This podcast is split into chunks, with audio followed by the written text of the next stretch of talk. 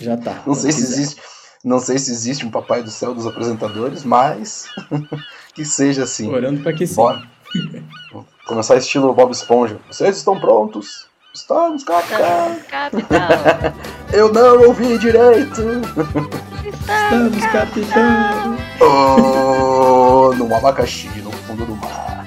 Então vamos lá. Bob Esponja, coça quadrada. Potter Esponja, né, cara? Por favor. Não. Não. Cabeça quadrada, só se for. Potter cabeça quadrada. Olha, eu acho que isso aí vai ser muito bom pra edição se o Tim souber usar, hein? Deixei no ar.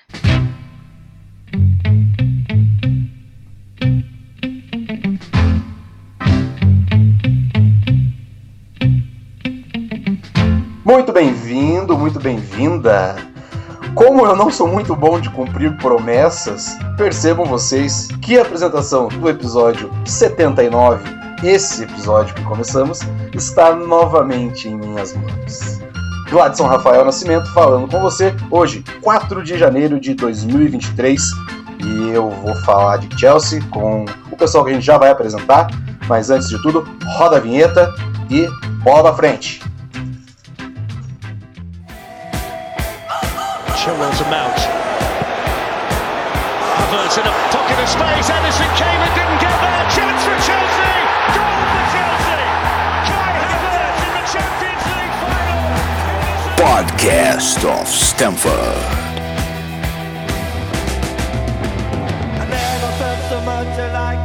I think I'm a special one. Boa alvorada, boa noite, bom crepúsculo, de onde você nos ouve. Pode ser que você já esteja nos ouvindo é, depois de um empate e uma derrota, de dois empates, de duas derrotas ou de duas vitórias. Qual é a combinação, eu não sei. Mas alguma coisa vai acontecer nesses dias, caro amigo ouvinte. Seja muito bem-vindo. Como eu já falei mais uma vez na apresentação, estou eu, Gladson Rafael, e hoje eu recebo meus amigos Alicia, a rainha de Stanford. Seja muito bem-vinda. Muito obrigada, Gladys. Boa noite, bom dia ou boa tarde para quem estiver ouvindo. E temos temos muita coisa para falar e faz tempo que eu não tô aqui para desabafar e falar mal aí de algumas pessoas aí do Chelsea. Certo. E em algum momento, se você quiser contar-nos como vai ser o seu vestido para os festejos casamenteiros, que não é o seu, calma, ouvintes, não, ainda não é. Quando for, vai chegar um convite virtual para todo mundo para essa festa, que eu já estou sabendo. Vai demorar É, bastante. Vai- mas vai, mas vai É, o, acontecer. mes, o Mason Mount precisa saber primeiro que eu existo. Pra isso. Não. Brincadeira, gente. Esse trabalho gente. irá acontecer. Esse trabalho irá acontecer nas redes Mason Malf, caso você esteja nos escutando, sua hora está próxima. E das terras do Alentejo, meu amigo Alan, muito bem-vindo. Já diria o meu querido amigo Away de Petrópolis, bom dia, boa tarde, boa noite, por enquanto, né? Bom Por dia, salve, enquanto. salve a todo mundo, todo mundo que nos escuta. É por enquanto, porque nós temos dois jogos pelo, contra o City aí pela frente, então não existe chance de... é, o Glad falou depois de... Quando ele falou, eu falei, não, ele não vai falar duas vitórias, ele não, não tem essa ousadia. E ele teve essa ousadia. É. Vamos ver se, se ele e o Chelsea me, me provam errados dessa, dessa minha teoria aí de que é possível, de que eu não acredito que seja possível vencer duas vezes esse City assim, mas vamos ver o que que, que, que nos aguarda essa semana. Tem, tem muita coisa importante pra gente, pra gente debater hoje aí. E como diria o Huawei, muito bem que você lembrou, né, cara? Uma desgraça desgraçável. Não tem dinheiro nem para comprar um jogo de videogame. É a situação atual do, do, do Chelsea. Vamos ao que interessa, mas antes da gente começar, eu quero. Eu acho que seria até é, errado de minha parte não começar dessa forma hoje. É, Ontem, velório da majestade do futebol, Edson Arantes do Nascimento, Pelé. Pelé nos deixou, é, 82 anos. É desnecessário falar sobre a história do Pelé aqui, mas é, seria errado, como eu falei, não começar deixando a nossa homenagem do Blues of Stanford, a gente que gosta tanto de futebol e entende quem foi e quem será para todo sempre o Pelé. É, é, um cara que foi a régua, é um cara que, que é o parâmetro para todo mundo, para todo boleiro, para toda menina, para todo moleque que um dia sonhou jogar futebol. Com certeza ele permeou em algum, algum momento na, na fantasia, em querer ser o Pelé. É, é um cara que sempre teve no imaginário de quem gosta de futebol. Então, fica a nossa homenagem e fica também um pouquinho, né, aquela notinha de repúdio. Né? Às vezes não é necessário dar palanque para esse tipo de gente, mas é importante frisar. Né? Como foi tratado é, a despedida do Pelé me saltou muito aos olhos. É, a falta de interesse, eu vou tratar dessa forma, da boleirada, né? principalmente essa boleirada que, que são ídolos plastificados, né? como esse sujeito que chamam de Neymar, né? que é Neymar Filho, que eles são dois, a gente sempre esquece, né? Que o mau caratismo ele é duplo, ele não é de um só. É, nada contra o atleta, muito pelo contrário. Seria imbecil de minha parte não enaltecer o jogador.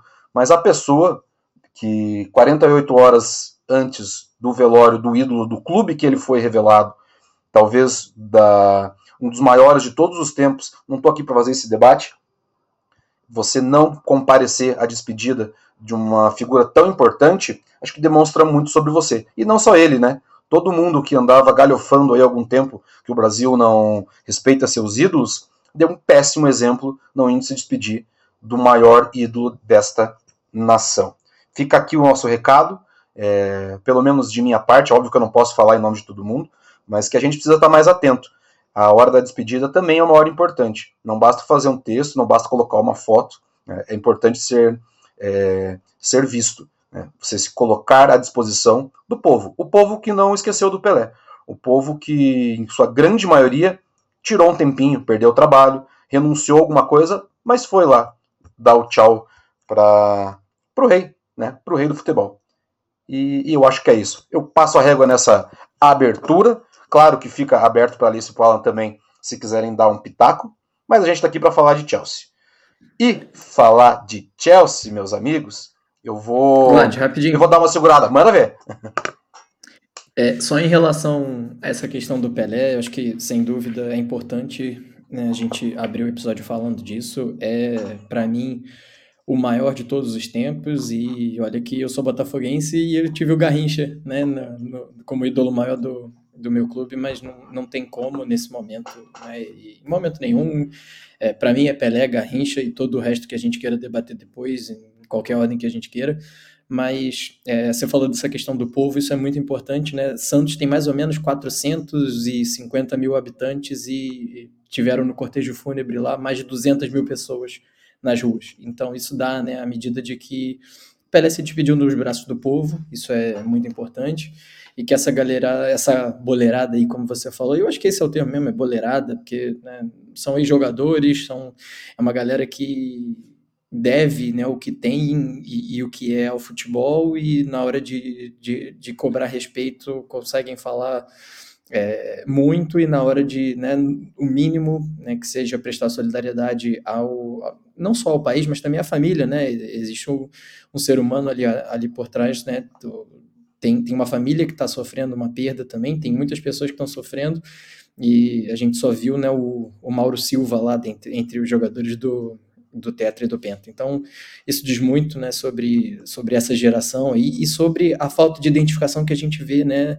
é, e que está se aprofundando com, do, do povo com a, com a, seleção brasileira, que não, não se vê mais identificado né, nessa, nessa equipe que não joga mais no Brasil, né? Toda chance que tem joga na Europa e joga mais em Londres do que no Rio de Janeiro, do que em São Paulo. E isso diz muito sobre o momento que a gente vê, né? De desgarçamento da relação entre torcida e seleção. Perfeito. Estou contemplada. Estou contemplada. É... Não tenho o que dizer, acho que vocês falaram tudo e acho que do, um, um, ponto que o Gladys disse é a questão de, de estar presentes ali no velório. Eu acho que algumas pessoas realmente poderiam estar lá, né? E aí tem o um argumento, ai, não gosto, ah, não sei o que. Ué, gente, ninguém gosta, mas fazer o que, gente? É uma forma de você homenagear a pessoa, de você mostrar que você se importa. Enfim, esta é a minha opinião. Muito que bem. E a caráter de curiosidade, é, Edson Arantes do Nascimento com o seu Santos, né, com todos os colegas à época, enfrentaram o Chelsea duas vezes. A primeira em 1970, num campeonato extinto né, de, de, de clubes, que era uma espécie de intercontinental, que valia troféu, enfim, o Chelsea era o atual campeão né, da, da Recopa Europeia, e por isso que deu a vaga, e a gente perdeu de 4 a 1 para o Santos. E no ano seguinte, em 1971, 1 a 0 gol do Danilo, inclusive esse é um, um jogo mais fácil, eu já vi os melhores momentos, é um jogo bem bacana, um gol no finalzinho, uma jogadaça do Pelé, inclusive, né, ele não chegou a marcar contra a gente, é, e a outra curiosidade é que esses dois jogos foram, foram aqui, né, foram aqui na, pela, pela, nossa quebrada, né, um foi, foi o torneio de Kingston, na Jamaica, e o outro foi na, é, em Caracas, na, na Venezuela. Dito isso, pegando o gancho de Chelsea, vamos ao que interessa, né? Vamos falar de Chelsea. É, como, como esse programa não tem bloco, eu no último, no último episódio, sei lá, inventei um bloco, então vamos abrir o primeiro bloco, né? Está criado efetivamente os blocos do podcast of Stanford. É, quero começar falando antes do campo e bola. Dá para dar aquele ganchinho do jogo, talvez um pouco apático contra o Nottingham, que a gente esperava um pouco mais. É, tinha uma expectativa criada, como os jogadores que fizeram é, boas partidas na Copa do Mundo, é, como o, a preparação que o Potter é, teve para pensar iria ser posta em campo, e acabou que foi aquilo que a gente viu. É, e nessa esteira, a gente tem que falar da declaração do Potter. É, se fosse no Profeta Diário, com certeza bruxos e bruxas estariam estarrecidos nesse momento. Porque não pode dar declarações, não vou dizer leviana, porque não é leviana, mas estão se, é, se eximindo do que pode acontecer. Me, me pareceu muito que a, as declarações do Potter apontam para um lugar que talvez a gente não saiba. E foi muito na linha do perder faz parte do processo e, e coisas do gênero. E eu quero começar com você, que lembrou disso, e aí eu vou em seguida passar para a Alicia para entender o que, que vocês acharam disso. É, só né, traduzindo aqui rapidamente o que, que o Potter falou essa semana, se não me engano foi até hoje mesmo, na quarta-feira, né, dia 4, quando a gente está gravando. É, por mais que nós queiramos vencer, e eu não, não quero soar como se fosse aceitável perder, porque não é, mas infelizmente parte do jogo é desperdiçar pontos, é não ser bem sucedido, tem que saber sofrer e melhorar. Então, essa foi a declaração dele né, na, na, na, na entrevista de, de imprensa é, de preparação para o jogo contra o City de amanhã. E, assim,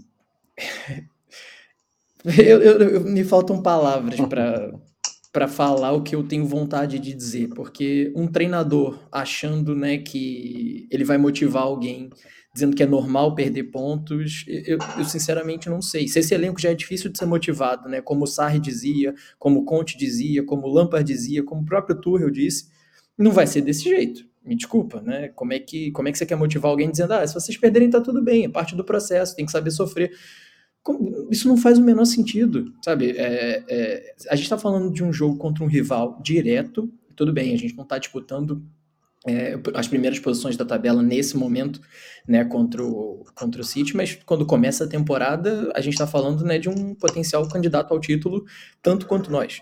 Então, a gente quer entrar nesses jogos, né, com, com sangue no olho, a gente quer entrar nesse jogo para ganhar, para disputar cada bola como se fosse a última. E aí você já entra com uma atitude, desculpa, derrotada e derrotista dessa, para mim diz muito, primeiro, sobre o Potter, porque para mim ele não tem a menor noção do desafio que ele está enfrentando na carreira dele. É, ele pode ter muita qualidade, eu já ouvi muitas pessoas que falam muito bem né, do, do, do trabalho que ele fez no, nas outras equipes e tudo mais. Eu não estou aqui para questionar questionar o, o, passado dele, que talvez eu tenha credenciado a chegar até aqui, mas é aquilo, a gente tem uma, uma, um nível de comparação muito alto e a gente tem um nível de exigência no Chelsea muito alto. Então, é, você, né, qualquer que seja o treinador do Chelsea ou de qualquer equipe grande que seja, dizendo que é aceitável, né, ele, ele tenta dizer que não, não é aceitável, não estou dizendo que é aceitável. Quando você fala que parte do processo é isso, e todo mundo sabe que é isso, Agora, você tem que lutar até o final para conquistar os pontos pela sua equipe. Isso é óbvio.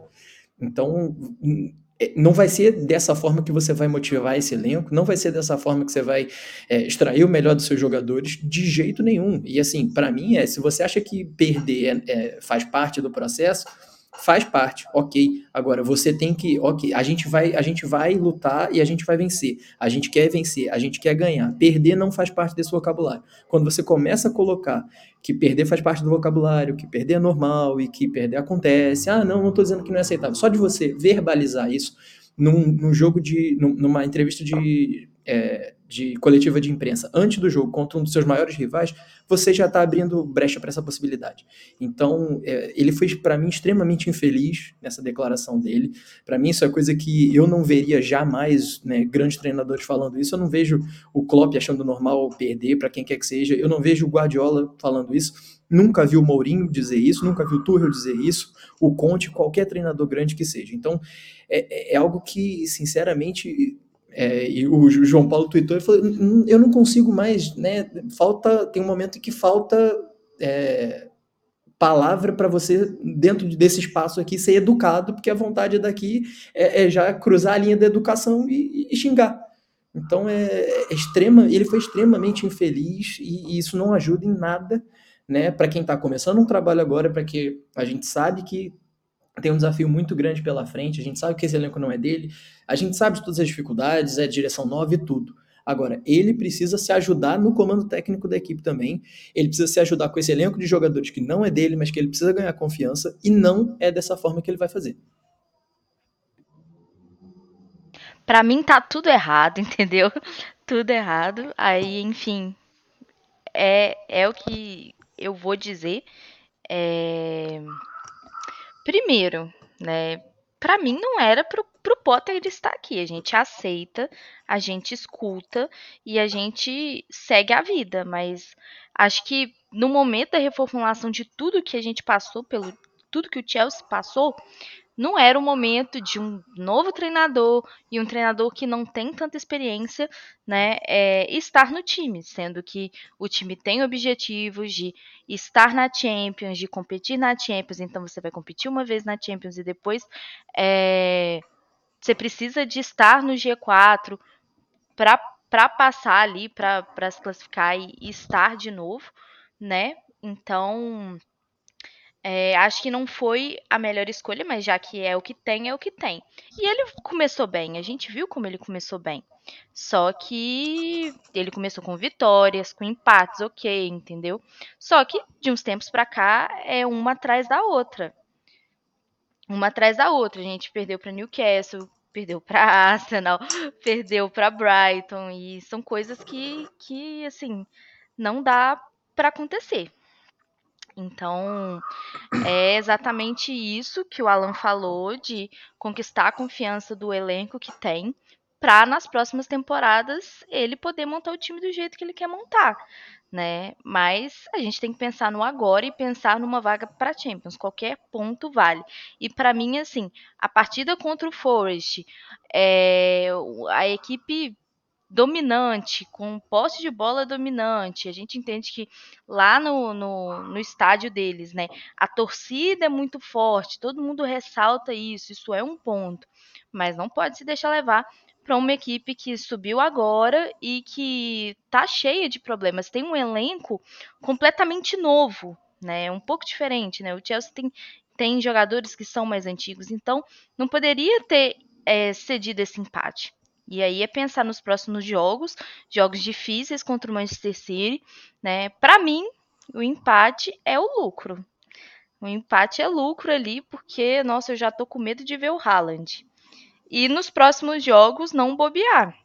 E pensar aí que mais para frente a gente ainda tem Champions, ainda tem que se preocupar aí com classificação da Champions. E começa a se tornar preocupante no seguinte sentido, né? Muito se fala, tanto da mídia inglesa quanto aqui, que é uma temporada de readaptação, de reconstrução, de entender que é um novo Chelsea.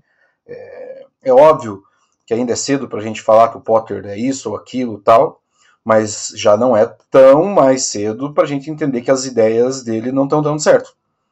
É, e eu vou dar um, um, exemplo apenas, que talvez vocês concordem comigo, talvez o, o amigo e amigo ouvinte também concordem, é que o Havertz não, não, não pode ser é, a solução para todo jogo estar tá fazendo aquela função que ele não consegue fazer. Acho que é, é, é, se torna muito claro que quando você faz uma tentativa é, de esporadicamente usar ele em algum momento do jogo ou numa partida inteira específica, ok, pode ser que funcione, mas ter ele como essa solução, todo mundo já sabe que não dá certo. E isso é preocupante. Ali você frisou bem, um time com posse de bola, com volume de jogo, mas que não agride. Né? A gente esteve muito mais próximo de perder a última partida para o Forest do que, do que vencer. Então, o nosso lastro durante a temporada de Premier League para tropeçar, ele já foi. Agora, é, qualquer coisa é, é, vai ser desesperador. O campeonato vai, vai tomando uma frente muito ampla, muito larga. É, se desenham quatro concorrentes que, ao que me parece, não vão soltar as posições da frente. E o que, que sobra? Sobra uma vaga europeia, gente. É, se você trata essa temporada como uma temporada de adaptação para começar a reestruturar um time, você não pode nem sonhar em ficar fora de uma competição europeia. Porque, convenhamos, vencer a Champions League hoje, a gente falando do jeito que está, seria maluquice de minha parte. Passando a régua nas declarações do professor Potter, vamos falar já um pouquinho mais desse, desse confronto, Alicia. Você falou bem que é, dá medo só de lembrar que a gente vai ter que enfrentar o Haaland e vai enfrentar o Haaland pela Premier League, que para mim é o jogo mais importante, embora, óbvio, a FA tenha. Eu tenho um carinho especial e, e obviamente, todo o título é importante, uma conquista caseira é sempre muito bem-vinda, mas eu acho que o foco agora é a Premier. E esse jogo tá, chegou, é, é, um City que está perseguindo o líder Arsenal, é um time que sabe jogar contra a gente, embora seja um jogo em casa, o que, que a gente pode esperar dessa, dessa primeira partida, né? E, e quais serão as dificuldades para nós para essa partida? Ah, primeiro o Haaland, né? Brincadeiras à parte. Mas assim, é... a gente vê que a partida contra a FA Cup, né? A questão do Manchester City, o Manchester City tem um, um elenco, né, muito forte. Então, se precisar é, jogar com uma equipe mista na FA Cup por é, é, priorizar a Premier League, vai ser necessário e assim, mesmo assim eles vão dar de mil na gente. Mas em relação ao con confronto da Premier League, que eu acho que até então é o mais importante, porque é é importante pra gente, é importante a gente conseguir a pontuação, mas o Manchester City exatamente está lá na frente, em confronto com o Arsenal, com grande vantagem que o Arsenal tem. Então, é, o, Manchester City tem que aproveitar e conseguir esses pontos, né? E em relação ao elenco do City, gente, coitada da equipe do Chelsea. Coitada da equipe do Chelsea, assim. É, a gente já, já leva o sufoco normal do Manchester City é, quando, quando a equipe do Chelsea ainda era considerada boa. Aí agora que a gente não tem os principais laterais, né? Enfim, eu, e eu acho que assim, o, o Manchester City tem muito poder também nas pontas, os jogadores muito velozes. Eu não gosto do Grealish, acho que assim, desde que ele saiu do Aston Villa e foi para o Manchester City, assim, foi a, a chacota da chacota, né? Mas é, o Álvares, né, quando, quando joga, vai bem, viu a, a Copa que o Álvares fez, né, outros jogadores aí do City. E a defesa é uma defesa consolidada. E é um problema, porque a defesa consolidada é o que a gente está batendo na tecla do, dos problemas de, de criação, de finalização, né, de, de chegar ali na frente tem que ter alguém matador e a gente não acha um matador e a gente fica, meu Deus, como que vai fazer, né? O, o, o Havertz às vezes faz isso, mas não é sempre, não é sempre, não é sempre, como vocês falaram, nessa questão da mudança de posição, não é sempre que isso surte efeito. E isso é muito ruim. Isso é muito ruim, porque é um time caro, a gente vê como que foi caro, a gente vê como os jogadores foram caros, quanto que foi investido no Pulisic. Para mim, gente, para mim é o fim da picada. O fim da picada no que se tornou o Pulisic, no que se tornou o Ziyech, entendeu? Porque eles não fazem nada, entendeu? Então, assim, tem que vender mesmo, no que puder vender, quanto puder vender, vai vender, porque no Chelsea não está dando certo, a gente precisa de alguém com criatividade que consiga é, ser efetivo. É a velha história, né? Gol, é, Ficou, é, é, é, a velha história esses dois citados aí, né? Acho que é o melhor para todo mundo, né? Para saúde financeira, psicológica e, e, de todos. Exato, é melhor para todo mundo e assim, o Chelsea, cara, o Chelsea para conseguir uma vaga, cara, o, o, o Tottenham que é o último que tá aí na classificação, com na Liga Europa, né? 33 pontos. O Chelsea está com 25, gente. Tem que correr atrás, tem que conseguir ganhar. Não pode perder jogo bobo, igual perder o ponto contra Nottingham Forest. E, querendo ou não, é, é tentar buscar. Vai, dá para segurar um empate contra o Manchester City? Acho difícil. Difícil, mas vai que dá. Vai que dá. Né? Se fosse o Tuchel, o Tuchel fazia. Hoje, hoje eu tô viúva. Hoje eu estou viúva. Principalmente aí depois dessas declarações, hoje eu estou viúva. Porque o que esse homem fez, tava a gente estava conversando no off, que ninguém foi a favor da chegada do Tuchel. Ninguém, ninguém. Gente, que que é isso? O que que tá acontecendo? E ele chegou com um empate, assim como o Potter chegou, mas assim, deu um jeito de a gente ganhar uma Champions. Com o Potter eu não consigo ver uma perspectiva da gente chegar, da gente passar do Borussia. Então, assim, enfim, é isto. Acho que o maior problema aí pro Chelsea agora é conseguir pontuar. E conseguir para conseguir pontuar precisa fazer gol. E não tá conseguindo fazer gol, como é que vai fazer? A gente chora. E pela lógica, né, Alan, como eu comecei lá no começo do programa, eu fui ousado e falei que poderia acontecer duas vitórias. Claro que qualquer resultado pode, pode acontecer, mas a gente sabe que é muito difícil. É... Dá para você pegar um pouquinho que esse Manchester City está um pouco diferente das últimas temporadas, né? Um pouco menos de intensidade, talvez é, não, não fazendo tudo ainda que, que, que, consegue desenvolver.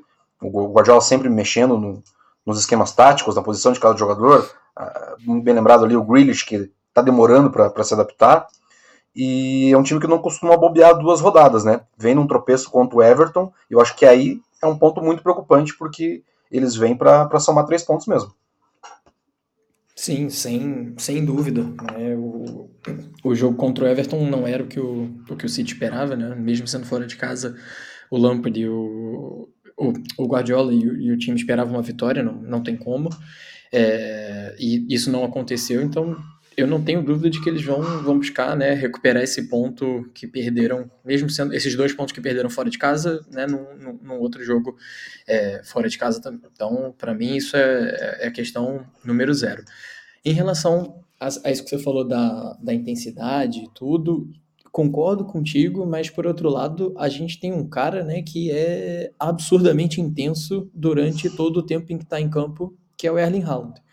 E o City, eu estava vendo aqui, já marcou 44 gols essa temporada no, pela Premier League, 21 do Haaland. Ou seja, o cara é responsável por 50%, grosso modo, dos gols do City. E numa defesa que né, não consegue passar dois jogos sem ser vazado, como é a defesa do Chelsea, a gente vai ter muitos problemas. Né? A gente está vendo que é, o, o, as, atuações, as, atuações, do Koulibaly não têm sido o que a gente esperava.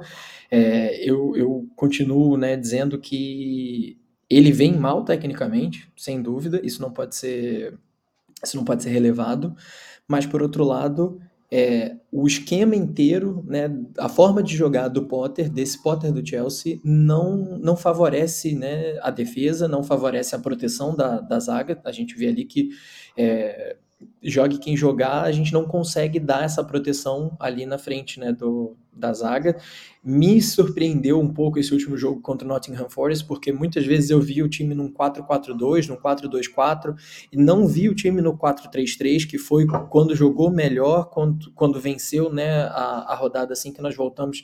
Já não me lembro contra quem foi agora, mas é, assim que voltou, né? Exato. Do Bournemouth fizemos aquele, aquele 2 a 0 ali e, e, e, foi um time que jogou no 4-3-3 do começo ao fim e agora no, no segundo jogo não, já jogamos num, num, num 4-4-2 e qual que é o problema disso? De novo, ele estica, né, abre muito o campo do Sterling, abre muito o campo do Pulisic, os dois jogam longe de qualquer área em que eles consigam ser mais é, efetivos, né, que é lá no ataque, adianta o Mason Mount e perde um cara no meio campo. Então, em vez de você ter três no meio campo e três no ataque, e depois né, os dois que jogam mais abertos baixam também para recompor na fase, na fase defensiva, acaba que ele fica ali com uma linha de quatro para tentar fazer uma pressão mais alta com o Mount e com o Havertz, e isso não funcionou. O Chelsea não teve controle é, em momento nenhum do segundo tempo, principalmente, né? Foi quando quando o Nottingham realmente levou, levou perigo e o Zacaria e o Jorginho ficaram extremamente expostos ali. Se isso voltar a acontecer contra o, contra o City, esquece. O City é uma equipe que perde uma chance, mas não perde duas. O City é uma equipe que não perdoa. Então a gente deve ver a volta do Kovacic, deve ter ali o, o tripé do meio campo com o Kovacic, é, Jorginho e Zacaria, talvez, eu não tenho certeza. Não sei se ele vai manter o Pulisic.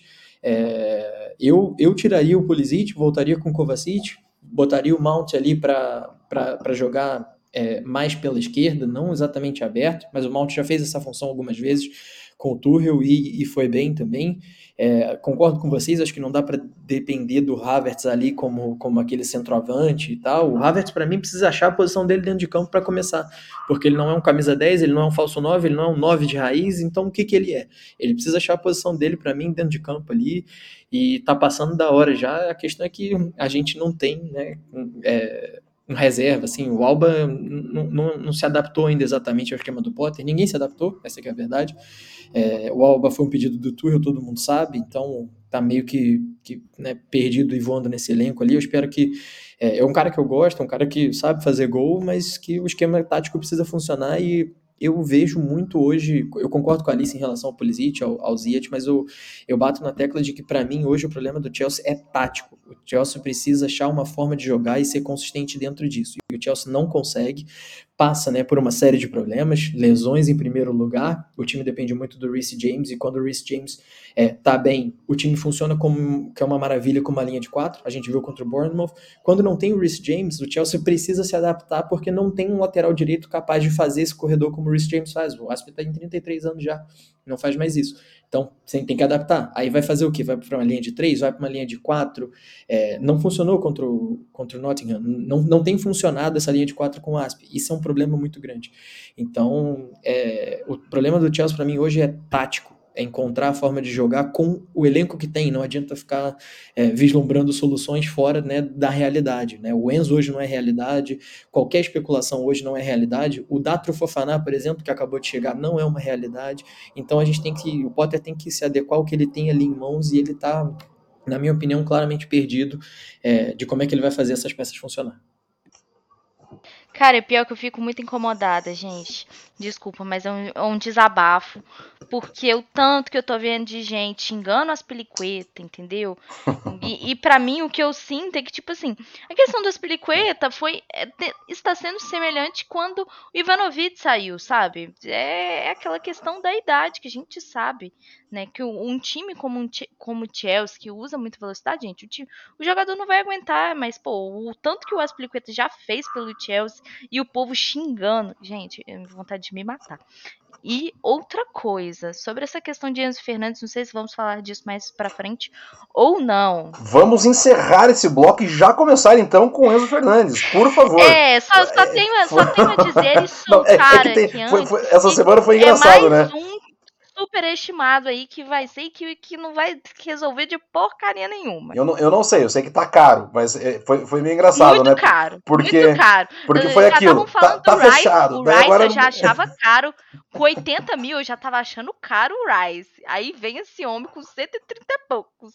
Gente do céu, não, não dá. E tudo muito estranho para dizer o mínimo, né? Porque estava fechado, aí não estava mais, aí opa, parece que já está em Londres, aí não foi, aí parece que vinha, daí, daí veio, mas parece que não veio.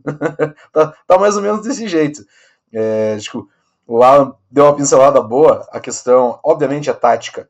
É claro que qualquer chegada para um setor que está totalmente esfacelado como o meio-campo, ele surge efeito. Mas ele não é a solução se você não tem função. A gente cansa de falar que jogador precisa ter função. E a gente vai esbarrar essa questão das Peliqueta, do Sterling, do Havertz. Se você não desenvolve as características mínimas de cada jogador para que ele possa desempenhar e entregar, fica cada vez mais longe de você conquistar a vitória. E é isso que está ficando começando a ficar preocupante nas montagens de time do Potter. É mais ou menos por aí? Sim, eu acho que é, que é exatamente por aí, né? É você entender o que, que você tem, a sua, o que, que ele tem à disposição e como é que ele vai fazer essas peças se encaixarem, porque é, claramente ele não está conseguindo fazer isso. Em relação ao Enzo, é, para mim, é um jogador muito bom, para mim, tecnicamente acima do Rice, inclusive, é um jogador que eu já venho acompanhando é, eu venho acompanhando o Enzo de perto aqui essa, essa temporada toda e é, é, realmente incrível a forma como ele joga fácil, e aí eu vou, vou discordar um pouquinho da, da Alicia, é, respeitosamente, data máxima vênia, mas... Não, é, não, é, nada dizer, aqui é desrespeitoso, discordou, nós vamos pro ringue. Vai ter tréplica, não, segura Alicia, segura. A gente, a gente, a gente discute, pô, a gente discute de uma forma civilizada. Exatamente, okay. exatamente. Vamos, vamos optar por esse lado. Mas o que eu, assim, né, acompanhando ele aqui, semana sim, semana não, muitas vezes no, no estádio da luz também, é, dá para ver a forma como ele faz a equipe jogar muito bem e o Benfica atualmente nessa temporada ele não joga com nenhum com nenhum meio campo é, do, do estilo do Rice, tá? No sentido daquele cara que fica mais e guarda mais a posição e protege mais a, a zaga. Ele joga com, com dois volantes, né? Que aqui na Europa seriam dois número seis, né? Desses caras que tem, é, que conseguem conduzir bem a bola, que tem bom passe, que são o Enzo e o Florentino, que é um, é um garoto da base do, do Benfica, que é muito bom aqui também. Então são, são dois caras né, que se adaptaram muito bem à forma de jogar. Quando é, às vezes o, o Schmidt coloca também o Warnes, que é um cara que já guarda um pouco mais a posição, seria mais ali um mais parecido com, com, com o Jorginho, um cara que segura mais posicional. Mas o, o Enzo é um cara que ele tem todos os atributos que eu vejo para ir bem na Premier League. Um cara que, é, primeiro, é, é, box to box, né? Tá, ele, consegue fazer toda essa faixa né, entre, entre áreas, digamos assim. É um cara que tem chegada, é um cara que finaliza muito bem de fora da área e é um cara que tem um passe muito bom. Então, né, além da intensidade dele durante os 90 minutos. Então, para mim, ele já ele tá acima, né, por exemplo, do Rice nesse sentido. Agora, 120 milhões ou qualquer valor, eu, eu já disse uma vez aqui no podcast que para mim quando passa de 100 milhões, eu já começo a achar que, em geral, a chance de, de dar problema é maior do que de ser solução. Porque o cara já vem com, com, né, com, com, com aquela notinha, né, com 100 milhões aqui nas costas, já e aí tem que jogar aquilo ali. Exatamente, ele vai vir né, como jogador, como a transferência mais cara da história do Chelsea, ele vai vir como o cara que vai ser responsável por fazer né, um, um, um elenco ali que tem um, um cara cascudo como o Jorginho, um, um vice-campeão mundial como o Kovacic, né, vai vir com a responsabilidade de fazer esse elenco jogar. E, e ele é um garoto de 21 anos, né, não dá para não dá para esquecer disso. Ele está seis meses só na Europa, ele chegou agora, é, chegou no começo da temporada 2022 e já está para sair agora, né, por esse por esse caminhão de dinheiro. Então tem muita coisa aí que vai que vai ser importante, né, caso ele venha de novo, a gente tá, tem visto aí uma discrepância muito grande nos números da, dessa negociação. Já anunciaram que o Chelsea tinha oferecido acima da multa rescisória. A multa dele é de 120 milhões e para o Benfica liberar são 120 milhões pagos à vista e ponto final. O, o que tinham dito era que o, Benfica, que o Chelsea tinha oferecido 127 milhões para ser pago ali, dividido em, em três anos, se não me engano, uma coisa assim. É, o Benfica talvez até topasse, mas o Benfica quer a maior parte do dinheiro pago agora, nessa temporada. E hoje o Fabrício Romano, há cerca de duas horas, já, já disse que não, o Chelsea ofereceu 85 milhões. Então, é, você errar de, né, de, entre 85 e 127, você está errando ali em 50%. Tem, ou seja, tem muita informação mal dada. Isso é, para mim, o que fica dessa negociação é isso. Então, o que a gente sabe até o momento? Nada. A única coisa que eu sei é que não tem nada, não dá para saber nada, não dá para inferir nada. É, tem a vontade do jogador, teoricamente, de, de, de se transferir, mas naturalmente já prometeram para ele um salário muito maior do que ele vai ganhar no, no Benfica, que é natural, né? O poder aquisitivo do Chelsea da Premier League é, é natural disso. Agora, se eu acho que isso vai resolver rápido? Não, não acho. Acho que não vai ser, ser simples assim. É, mas espero que se resolva, espero que se resolva com um desfecho favorável ao Chelsea e se o Chelsea conseguir fechar ali dentro dos 100 milhões, né, nesse mercado maluco que a gente vive, acho que será uma boa contratação, apesar né, de todos os riscos que a, que a gente que a gente tem associados a, a, a transferências desse valor. Mas é, vai, Alicia, vai, argumenta.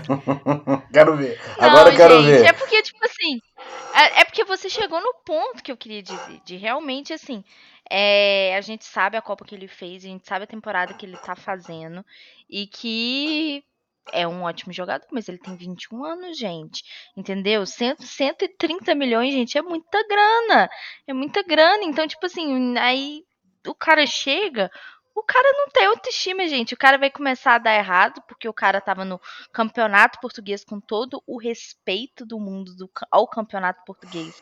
Mas ele tava no campeonato português, ele vai pra Premier League, entendeu? Ele começa a, a confrontar, a enfrentar jogadores da Premier League que estão ali consolidados há um tempo. Não vai ser fácil uma adaptação dessa, entendeu?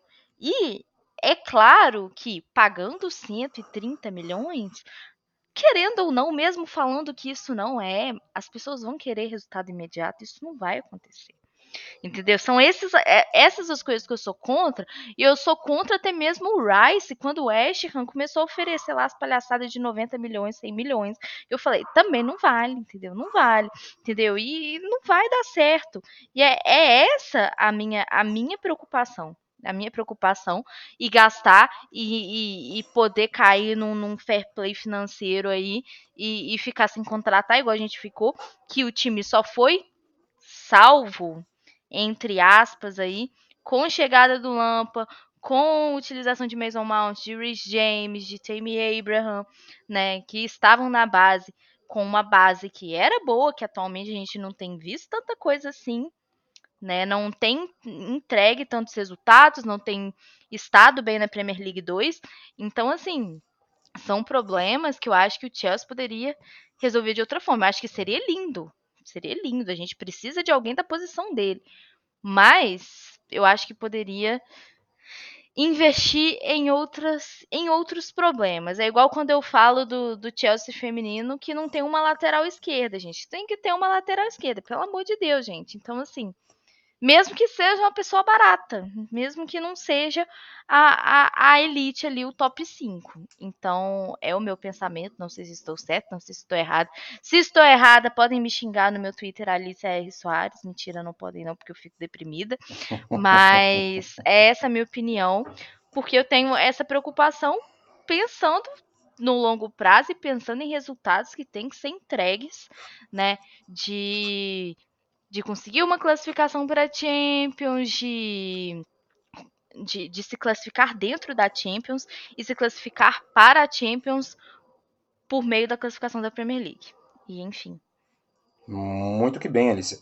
É, e para passar a régua nesse bloco, porque tem bloco de estreia hoje, daqui a pouco com você. É, eu acho que é isso.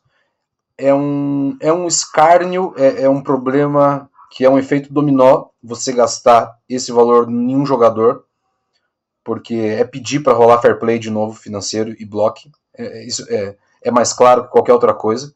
E você vai criando um time, vulgarmente falando, manco, né? Você investe muito em alguns setores e acaba faltando balança para você ter elenco razoável em todas as posições. Longe de querer falar que a gente tem um, um elenco fraco razoável, não, não é isso. É porque se a gente está falando em atualização de elenco, renovação e o escambau A4 que a gente está esperando, está tendo essa paciência, a tendência é que boa parte de quem está aí saia. Né? Para sair gente canchada tem que chegar mais gente. Então não dá para desnivelar tanto gastando em um e faltando para outro. Porque é basicamente isso. Fechamos o assunto. Vlad. Enzo, por favor, manda ver.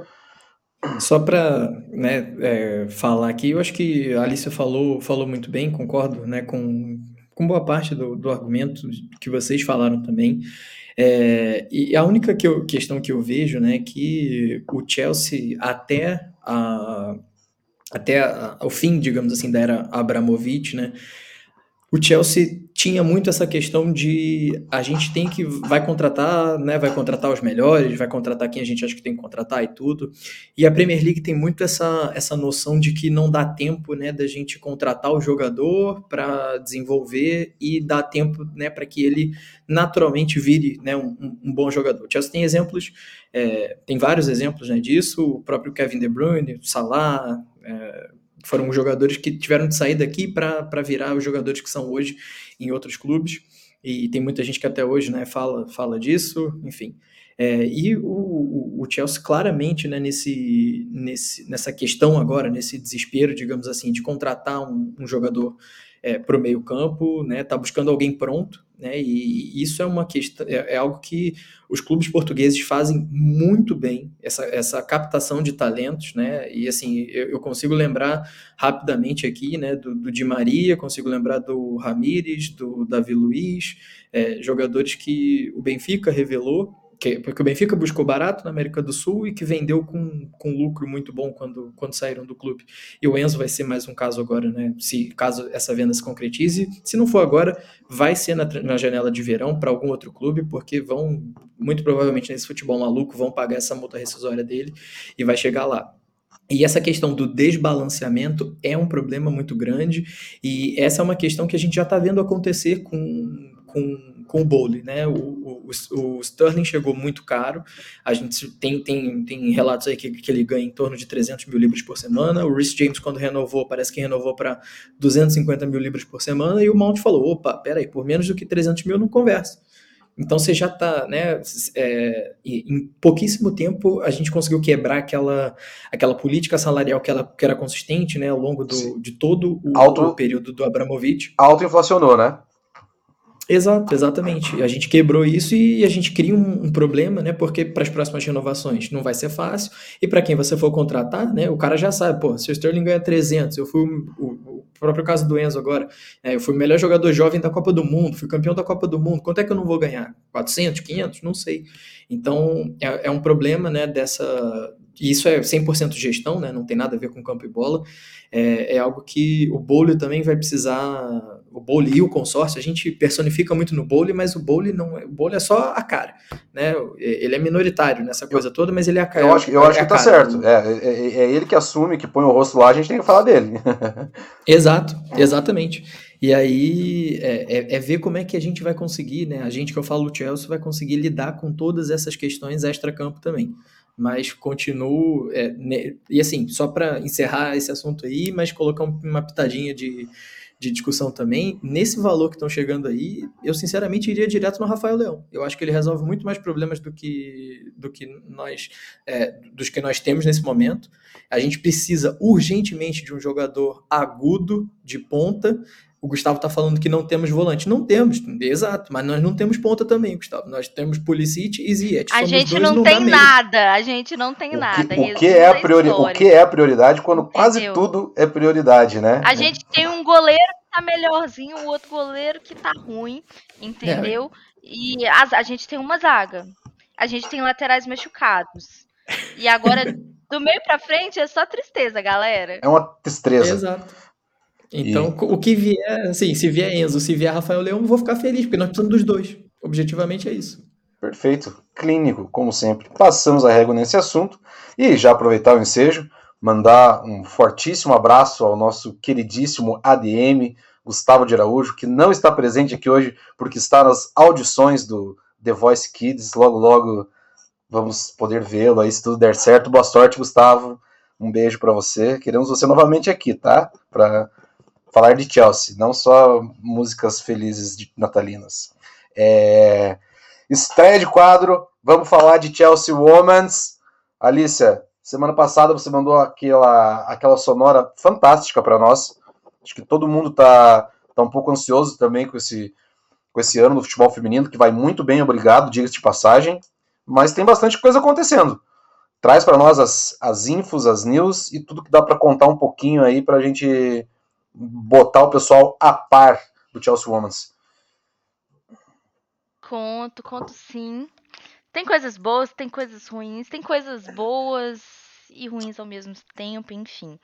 É, a primeira delas, assim, a, é que a Sophie, Sophie Ingle, né, uma das únicas volantes que a gente tem também, porque o Chelsea Women também tem problema de volante, ela renovou com o Chelsea até 2025 e ela inclusive vai receber o MBE da né, do, da rainha, né, do, do rei agora, né, do Império Britânico, né, ela foi uma das únicas jogadoras, foi ela e mais três que não não são inglesas, que, que receberam por, por, por, por pelo que elas prestam na, na liga inglesa em si, e aí, enfim, ela recebeu aí essa honraria. É, hoje a gente teve uma notícia triste, que foi a saída da Bethany England para o Tottenham, entendeu? Para o nosso rival direto. A England que, que estava no Chelsea desde 2016. Ela chegou a ser emprestada uma temporada para o to, Tottenham, não, para o Liverpool. É, fez 10 gols, assim, ela foi bem na temporada. Mas ela já foi vice-artilheira do, do, do Chelsea em uma das temporadas que o Chelsea foi campeão. É, foi muito importante na campanha. E ela é a segunda maior artilheira da história do Chelsea feminino, só atrás de Frank Kirby, pois Frank Kirby, né? E assim, era uma coisa inevitável porque desde a chegada da Sam Kerr, da própria Hardy, né, a, ela acabou perdendo um pouco de espaço. Ela teve um jogo que assim foi um dos primeiros jogos assim com a Kerr, que ela teve uma concussão e aí ela acabou perdendo espaço com isso, que ela ficou muito tempo fora por lesão, né? E é, para os objetivos dela, tem 28 anos, ela ainda pode jogar na seleção, ela pode jogar a Copa do Mundo Feminina, né? Temos vagas ainda disponíveis aí, é, que a Sarina Wigman ainda está fechando o time, né? Lembrando que ela esteve aí no no elenco da Euro, só que o elenco da Euro tinham 26 jogadoras. E a Copa do Mundo feminina, ao contrário da Copa do Mundo masculino, só vão ter 23. Então, querendo ou não, aí são três jogadoras a menos. E para ela ter tempo de jogo e para ela aparecer e para ela mostrar que ela merece estar na seleção, querendo ou não, ela precisa estar em um outro clube. Um, uma outra coisa assim bem interessante é que é, essa transferência foi valor recorde na liga inglesa né? Esse recorde que tinha sido anteriormente aí da Lauren James na última temporada. É, a, a, transferência foram 250 mil libras. É um valor pequeno, né? Porque a gente sempre compara aí com esse valor é, muito gigante, assim, que é do, do masculino, mas do feminino é o maior valor na liga feminina, e isso é importante, querendo ou não, pode esse, esse valor pode ser importante para contratações, né? Eu acho que vai ser muito importante porque a gente precisa de uma lateral, né? A, a Erickson tá jogando improvisada, né? Como eu falei no, no, no, último podcast, então, assim, querendo ou não, acaba sobrecarregando um pouco a jogadora, né? A jogar fora da posição, deve ser um saco isso, né, coitado. Mas e tem aí a questão do ataque, às vezes a Senker também não está entregando muito bem. Acho que é, às vezes é interessante procurar uma outra opção aí também para o ataque, para poder bater de frente, para ter essa concorrência é, saudável, né, da, das jogadoras correrem atrás, né? Mas também tem um problema. A Pernille Harder e a Magda Eriksson, que para quem não sabe, quem vive em outro mundo, em outro planeta, as duas são namoradas, né? E, e jogam no Chelsea, tudo bem. As duas, o contrato delas é, encerra no final da temporada, né? Ainda não teve renovação, não sei como que, que está a questão de negociação. A Harder que está recuperando de, de lesão, então é uma lesão que não tem um retorno muito previsto. Então, assim, é, acho que isso pode ser um problema, né? Até mesmo em relação a essa renovação. É, e um jornalista que eu não vou lembrar o nome dele, Mas enfim, é, no meu Twitter tem, gente. No meu Twitter tem. É, depois confiram lá que eu fiz uma thread gigante das transferências aí do mercado europeu do futebol feminino. É, Muito boa, inclusive. Obrigada. É, que o Lyon estaria interessado nas duas jogadoras, né? Seriam ótimos nomes para o Lyon, um Lyon que não consegue criar, né? É, acho que é um, um, bom ponto e assim o Lyon tem uma condição aí de, de oferecer é, oferecer aí uma, uma proposta que agrade as duas, né? Eu espero que o Chelsea consiga renovar com elas, né? Por favor, né? E como eu disse no outro no outro episódio, é a, a liga feminina só volta no dia 15. E aí vai ser o jogo contra o Arsenal, né? Vai ser pedreira, né? Confronto direto aí na valendo liderança né, do campeonato. O Chelsea é líder, mas tem um jogo a mais. Então, é, aproveitar aí para conseguir essa vitória e já desbancar o Arsenal aí para trás, deixar o Arsenal só com o campeonato inglês masculino mesmo. E respondendo para o Gladys a pergunta sobre o meu vestido do casamento, que ele queria saber a cor, blue is the color. Não, não, não, não, não, não imaginaria algo diferente disso. Isso. Sensacional. Muito que bem. Senhores e senhoras, falamos um pouquinho das declarações do Potter, falamos dos dois jogos que, que nos esperam contra os comandados de Pep Guardiola. A gente falou sobre a, a vinda não vinda do Enzo e de tudo que engloba planejamento, o consórcio do Bowley, enfim. Agora essa atualização sem, sem precedentes a qualidade dela do futebol feminino. Passamos a régua, mais alguma coisa sobre, sobre Chelsea nessa semana que antecede essas partidas, partidas importantes que nos esperam? Algo a mais?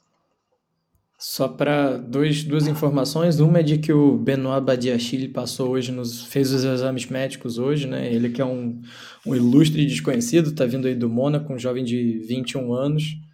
É, a Alice tá falando aqui que nunca viu, mas ok. Ele tem 21 anos, é 1,94m é, e joga como, como zagueiro central, mas parece que pode, pode atuar acho, pela lateral esquerda também, se não, se não me equivoco. É tudo que eu posso dizer. Né? Nunca vi uma partida do, do nosso querido Benoit Badiachile, mas passou nos exames médicos hoje. E também o Datro Fofaná, né, que já foi, esse já foi apresentado, mas o o Potter deu uma declaração de que ele ainda precisa de tempo para se adaptar e tudo. Eu acho que a gente não vai ver ele tão cedo em campo pelo Chelsea, né? Vamos, vamos ver como é, que, como é que vai ser aí, porque chance de jogar vai ser difícil, já que não temos mais é, Carabao Cup e FA Cup temos o City, né? Só o City no, no domingo. Então, é, se a chance era jogar a Copa Doméstica, pouco provável. E vamos ver se em algum momento vai, vai pintar aí na Premier League ainda, é, ainda nesse mês de, de janeiro, pelo menos. O... Jogar Premier League 2 com, com as crianças. O, é, exato, o dente de leite. O Datro Fofaná, a gente vai chamar ele de Diego Maurício ou não? Fofaninho. Ele parece, né? Parece. Ele parece muito. É, pra quem não. Não, mas o Fofaninho, o outro Fofaná também o é outro novo. também é novo. não, pra quem não Sério? Pe... Eu achava que o outro era mais velho. Pra quem não pegou a referência do Diego Maurício, joga aí o novo Drogba que vocês vão, vão dar algumas risadas no, no Google. É... Considerações finais, então, por favor, vamos dar a palavra às, às damas, como, como preza os bons costumes. Alicia. Muito obrigada, é muito bom participar de novo. É, eu não tenho acompanhado tanto Chelsea mais, porque eu fico triste. Então, assim, eu acompanho menos, eu não faço tantas análises táticas, assim, eu acompanho mais o feminino, né? Mas fazer o meu meu jabá, né?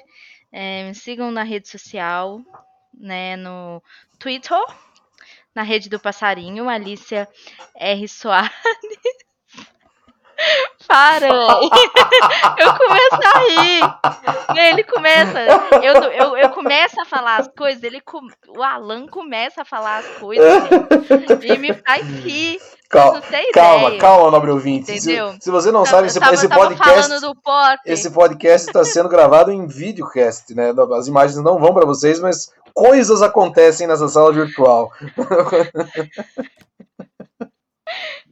Tava falando mal do Potter, ele mandou um meme lá, gente. Ai, não, gente, juro por Deus. Mas enfim, gente, me sigam no- na rede do passarinho, Alice R. Soares.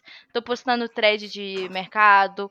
é, sempre que eu tô fazendo algum texto aí sobre Chelsea, feminino, masculino, eu posto lá, coloco minhas opiniões, coloco as minhas tristezas. Quando tem gol do Havertz, eu coloco que tem gol do Havertz.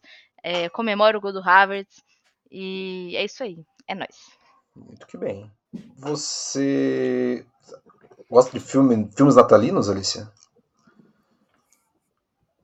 Poxa, faz muito tempo que eu não assisto um filme natalino. Segura aí. Mas pode indicar. Vai, vai- vai ter, vai ter o joguinho já já no final. Alan, considerações finais. Considerações finais. É, Bom, temos dois jogos aí extremamente importantes. Para mim, né, Premier League sempre mais importante, apesar da FA Cup ter a sua relevância também. É, Não, não, não, sinceramente, não, não tenho grandes expectativas, já dissemos isso. É, Para mim, o mais importante nessa temporada era que. Nessa temporada, não, nessa semana, digamos assim, e nessa janela de transferências, é que, primeiro, é, a negociação pelo Enzo não vire uma novela, que resolva quanto mais rapidamente possível, venha ele, não venha ele. Para mim, isso é, é novela, não, não interessa a ninguém. É, o Chelsea tem muitos, muitos problemas e essa, essa temporada é uma temporada né, que eu digo desde o começo, a gente jogou no ralo no dia 2 de setembro, quando demitimos o Tuchel, é, com, com dois dias da, da, da janela de transferências fechadas. Né? Montamos um elenco com, com pedidos dele e é, para agora né, dar esse elenco para outra pessoa. Então, é, para mim, é, é, literalmente não tenho expectativas. Disse até para o pessoal que não vou. O jogo de amanhã vou acompanhar o segundo tempo só, não vou deixar de, de fazer o que eu tenho para fazer. Enfim, atualmente é, é, assim, é mais, é mais seguro. E o que fez a, a Alicia rir é que eu não consigo falar o nome do Carney Chu. Chu... Chukwimeka. Chukwuemeka. Esse aí mesmo. Eu não consigo falar o nome dele. Aí então ele fala ele de Chuchuca. E aí eu começo a rir, porque é muito bom, cara. Chuchuca. Eu passo Eu só mal, chamo gente. ele. Exato. Aí o Gustavo falou: eu quero ver falar o nome do, Badi... do Badiachile três vezes. Eu falei, é mais fácil falar o nome do Badiachile do que Chukwuemeka. Não, não dá. Chuchuca é muito mais legal. Então, fica pronto. Chuchuca. Aí, eu, tipo, do nada no nosso grupo, aí fica lá. Chuchuca, não sei o que, Chuchuca. E aí eu começo a rir, gente. Assim, ah, não, cara. Mas é Meme isso. pronto. Valeu, valeu a todo mundo que ouviu aí. E no final da semana a gente volta com, com atualizações, se é que estaremos vivos depois desses dois jogos. Assim esperamos. Uh, macarronada ou lasanha? Eu, pra mim, uma boa macarronada. Uma boa macarronada. Um fígado acebolado ou coraçãozinho acebolado? Eu? É, quem, quem eu, quiser. Eu gosto quem... de coraçãozinho, coraçãozinho. Coraçãozinho? Cara, eu acho Coração que eu nunca... é o melhor do churrasco. Eu acho que eu nunca comi fígado na vida. Qual, qual o melhor Esqueceram de Mim? O um ou o dois? Aí eu não lembro deles. Ah, Pergunta não é difícil. possível, eu assisti cara. os dois. Eu não lembro você- do filme, cara. Eu tenho que assistir de novo. Não pode ser. Eu Alice. não lembro. Um, Pergunta Ah, eu não extremamente difícil. Eu Um lembro, eu ícone. lembro do enredo dos filmes, mas assim. um ícone natalino, um ícone. A gente ainda está na, na- na- na fervura das festas Eu pagãs. fico, eu fico com um porque ele era mais novo e a, atualiza a, a atuação dele, né, do, do Macaulay Culkin ali, é, no 1 com, acho que ele tinha uns 8 anos de idade ali, É. ele era, ele era uma coisa assim muito, muito novinho mesmo. E eu acho que ele fez, foi, foi muito bom e era o filme que, assim, eu assistia sempre, eu pegava na locadora, eu sou da época da locadora, eu sou velho, então É, pegava eu na locadora. peguei locadora, pô. O Gustavo com Exato. certeza não pegou. o Gustavo não, Não, sabe o que, que é, não, não. não, Gustavo, Ele já, já é da era digital, já não sabe o que é ter que rebobinar a fita para não pagar multa. Isso é. Bem lembrado, eu gosto dos dois enredos. Até porque no 2, né, é muito difícil que exista uma casa vazia em Nova York. Então isso é uma falha. Fica aí para os produtores da franquia analisarem isso, se estiverem nos escutando, é claro. Um abraço Com aos um plano. com um plano para derrotar bandidos bandidos e com tudo pronto. E, e- e- eu não gostei que no primeiro eles são os bandidos molhados e no segundo eles são os bandidos grudentos, né? Então fica, fica também a crítica, porque os bandidos molhados era, era muito mais da hora. Senhoras e senhores, vamos fechando por aqui. Muito obrigado a você que ficou conosco até essa uma hora, uma hora e pouquinho. Não sei se bateu isso. Se você fica, é porque você gosta do- da nossa brincadeira aqui, do nosso bate-papo. A gente pede é, encarecidamente né, dar aquele curtir, comentar, participar, compartilhar, dar essa ajuda é, que é de graça, né? É gratuita. A gente faz porque a gente gosta muito de falar de bola, gosta muito de falar de Chelsea. E a gente não faria se, se não tivesse você aí desse lado do, do balcão, amigo e amiga do podcast of Stanford. E o meu recado final é, como sempre, um beijo no coração de cada um. Agora sim, eu vou tentar prometer não aparecer mais, pelo menos apresentando, né? A gente vai subir a hashtag volta Tim, volta JP, para ver o que acontece. Por favor, porque os dois, nossa senhora. É, é vamos mais subir essa fácil tag. marcar com o rei Charles do que marcar com esses dois. E o mais engraçado, quando você fala Ray Charles, sempre vem na minha mente o outro, não vem o dedo de salsicha. Mas é isso. Pessoas, um forte abraço no coração e o recado final é: você que não acreditou, até o cachorro subiu a rampa. Um beijo e até a próxima. Maravilhoso!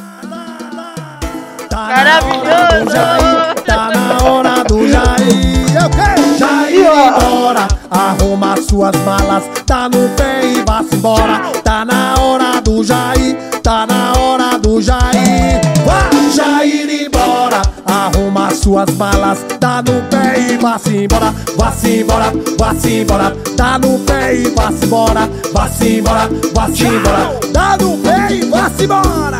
Eu bem que te avisei. Você não quis me ouvir, agora tá sabendo.